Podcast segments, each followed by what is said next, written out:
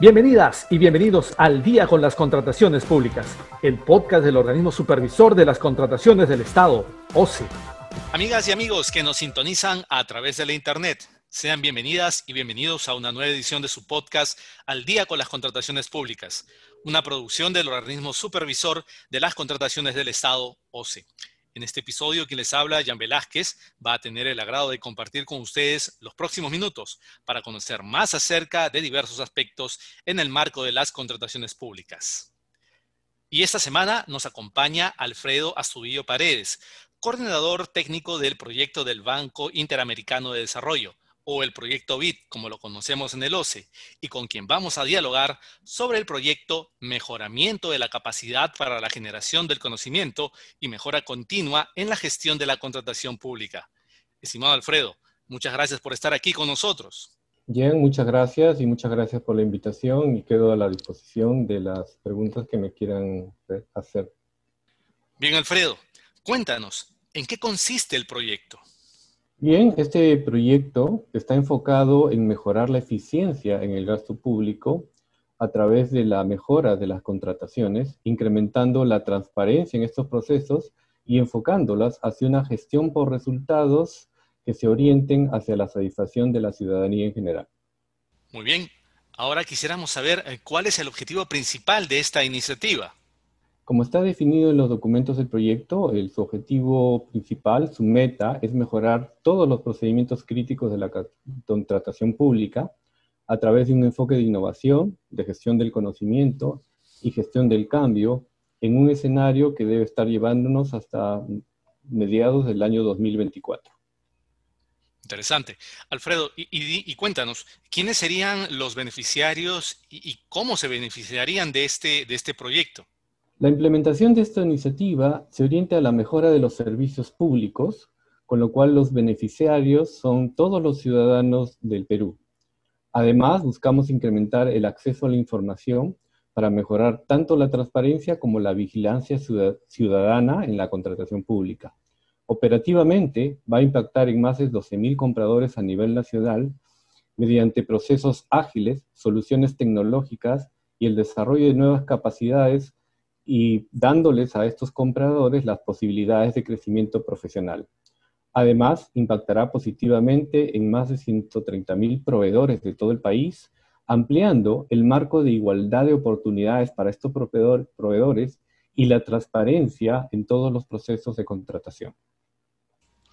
Carambas, 12.000 compradores, 130.000 proveedores, muy interesante. ¿Y, cuáles son las actividades principales que, se piensan ejecutar en el marco de este proyecto, Alfredo? Sí, bueno, el proyecto comprende básicamente tres dimensiones. En la primera está el desarrollo de aspectos de organización, de procesos y herramientas para optimizar la compra pública y mejorar una supervisión que tenga acompañamiento de asistente técnica. En segundo lugar, incluye la implementación de una nueva plataforma tecnológica que brinde mejores soluciones y, la explotación de los datos o de la información. Y en tercer lugar, se complementa con el fortalecimiento de las capacidades de los actores del sistema a través de nuevos programas de aprendizaje con foco directo en las personas. Muy bien. Y Alfredo, ¿qué resultados esperan conseguir, sea al corto, al mediano y a largo plazo? Bien, nosotros, este, el proyecto tiene un escenario hasta el 2024.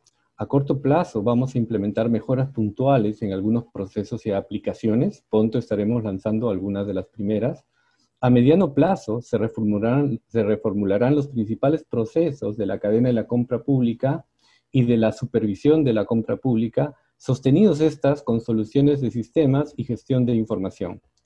A largo plazo se va a establecer un proceso de mejora permanente cuyo propósito es que el sistema de compra pública se actualice permanentemente en base a innovación y a gestión del conocimiento.